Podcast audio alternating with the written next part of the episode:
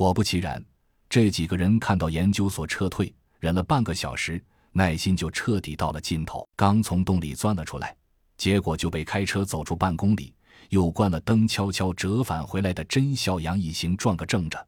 二姐抬手一枪，就消灭了这支队伍中战斗力最强的人之一。接下来的射击，由于保护伞几人已经有了防备，所以收效并不太好。几轮射击都没有准确命中目标。但值得庆幸的是，研究所并不着急消灭对方，只要牢牢把他们按在这里，只要等到天亮，那么再狡猾的老鼠也只能乖乖束手就擒。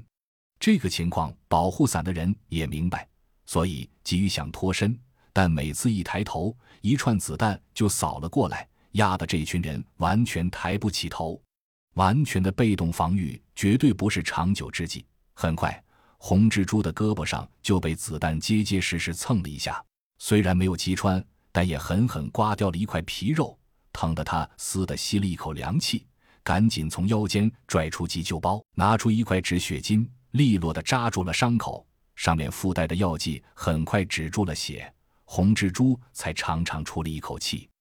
被动挨打，最无法承受的就是格雷格这个心高气傲的末代贵族，一辈子都没对人低过头。这会儿被枪弹压制的牢牢趴在地上，像具尸体似的一动不动，心中别提有多窝火。几分钟后，他觉得自己的忍耐已经到了极限，愤然转头对其他几人说：“我们必须冲出去。”这样下去会被拖死的。说完，不等其他几人回答，就猛地收腿，俯身准备站起来加速逃跑。他的女秘书丽丝正要开口说：“不要，格雷！”就听“噗”的一声，一颗七点六二毫米狙击步枪弹穿透了他的胸膛，带着大棚的血花飞出老远。格雷格扑通一声扑倒在地，大口的吐着鲜血。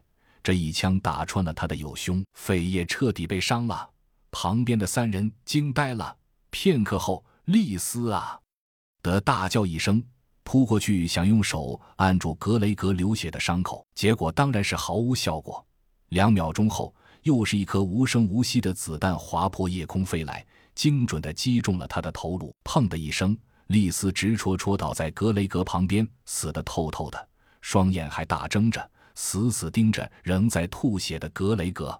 红蜘蛛和蓝狐两个狡猾的家伙见状，爬得更低了，生怕自己也被看见。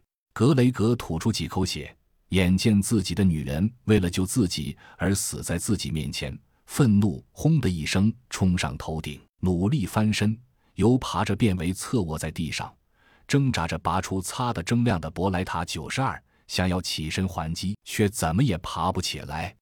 他气得嗷的大叫一声，双眼充血。片刻后，仿佛下了什么决断，一翻身，重新躺在地上，手枪扔出老远，右手颤巍巍从兜里掏出一根试管，拔开保护帽，对着子弹来袭的方向，声嘶力竭的大吼一声：“你们，你们都得死！”而后毫不犹豫地将针管重重扎进了自己的胸口，一推到底。